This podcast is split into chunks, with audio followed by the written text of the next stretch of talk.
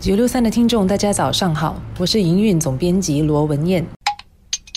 九六三好 FM 的各位听众，我是吴欣迪，联合早报和联合晚报的总编辑。上个星期五，联合早报抢先报道了有关部长访问选区有了新的形式。过去呢，基本上是一个部长走访选区，但昨天早上却是三名部长一起。所以昨天到玉朗中区访问的部长有杨立明、王以康以及黄循才。有些读者看到新闻后，第一个反应就是：这是不是在为下一届的大选做准备？那我想答案肯定是是的。但这并不是说大选就快要来了，或者是说很可能明年就要大选了。要让更多的民众有机会跟政府的第四代领导班子接触，也让第四代领导班子有机会到民间听取民意，这肯定是部长访选区的用意。而老实说，第四代领导班子中有不少的年轻部长，虽然从政也有一段时期，但相对来说知名度还有民众对他们的熟悉度还不够。怎么提高他们的曝光度，就得去思考了。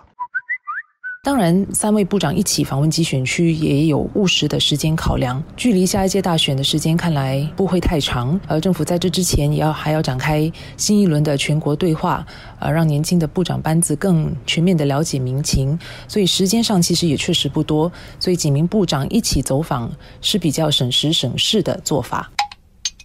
如果要让这些年轻部长，一个一个的去选区访问，我们粗略的算一算，如果说有十个年轻部长，而这个已经是比较保守的估算了，因为属于第四代领导班子的部长和高级政务部长肯定不止这个数目。然后你要他们每个人平均要至少有四次走访选区的机会，简单的算一算，你就需要举办至少四十次这样的访问。那要排期的话，要排到什么时候？对举办和安排这些访问活动的人民协会和基层领袖来说，那真是不容易。所以用这个形式让多位部长一起走访，就成了一种很务实的安排。当然，就如一些分析家在接受早报的访问时说的，第四代领导班子很强调团队的协作，三个部长一起访问，肯定也能够帮助加强传达这样的精神。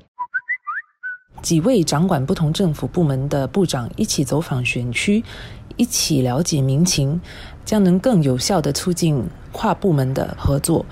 这跟我们的政府近年来一直提倡整体政府，也就是那个 whole of government approach 的这个策略是一致的。昨天走访的是人力部长、教育部长和国家发展部长，他们的部门的工作都跟人们的生活有切身的关系。在玉郎中级选区一起跟居民交谈后，呃，这三位部长。想必会一起讨论在访问的过程中的所见所闻啊，人民的那些问题、居民的问题，还有一些挑战。我相信这个交流的过程将有助于不同的部门更全面的处理和解决居民的问题。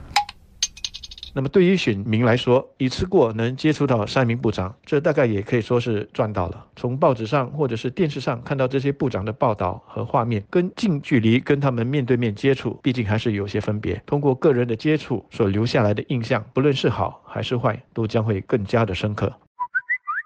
不过，三位部长一起访问选区，一对一跟每一个居民交流的时间也很有限，多数是握个手讲几句话，他们就得 move on 了。所以，除非居民们他们已经有一个特定的问题要跟部长们谈，不然啊，我相信是很难深入的讨论任何一个课题。另外呢，根据记者昨天在实地采访的时候，跟居民们的接触，发现很多居民对这三位部长其实并不熟悉。虽然他们可能有在报纸上看过他们的照片和相关报道，但是对这些居民来讲，年轻的部长相对是比较陌生的。因此，走访选区确实，我觉得能够帮助提高国人对他们的熟悉度。无论如何，昨天的访问是第一次用这样的集体形式。我想下来，人协在吸取了足够的经验之后，相信会做出一些调整。